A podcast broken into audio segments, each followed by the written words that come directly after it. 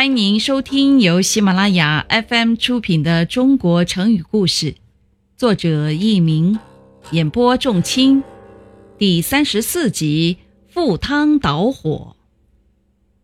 东汉末年，刘表拥兵十万，称雄荆州。他外表儒雅，但内心多疑。当时曹操和袁绍都想拉拢刘表。但刘表却不知道该归顺谁。有一天，刘表的属下韩松说：“曹操他一旦击败了袁绍，就会移兵进攻我们，那时将军您就难以抵抗了。所以归附曹操乃是万全之策。”刘表说：“如今天下大乱，未知所定，我也难以侍从。”目前曹操住在许昌，你替我前去探一下他们的虚实如何？韩松说：“我是您的臣下，自当为您效劳。就是赴汤蹈火，我也勇往直前，在所不辞。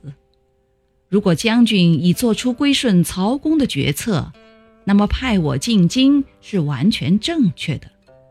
如果您主意未定，就派我进京。”天子封我一官儿，我就是天子之臣，按道义就不能再为将军效劳了。那时将军就不要再为难我了。刘表含糊其辞的要他去一趟再说。听众朋友们，您正在收听的是由喜马拉雅 FM 出品的《中国成语故事》。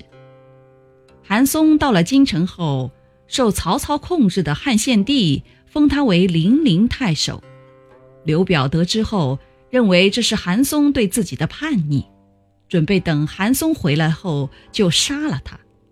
韩松一进门，刘表大骂：“韩松逆贼，竟敢叛我！”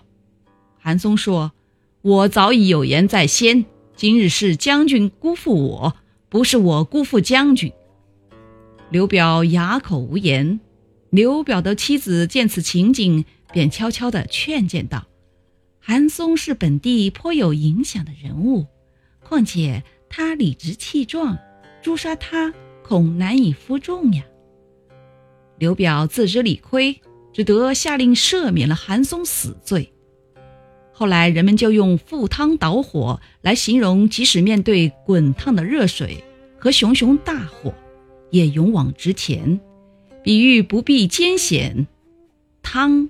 热水，听众朋友们，本集播讲完毕，感谢您的收听，再会。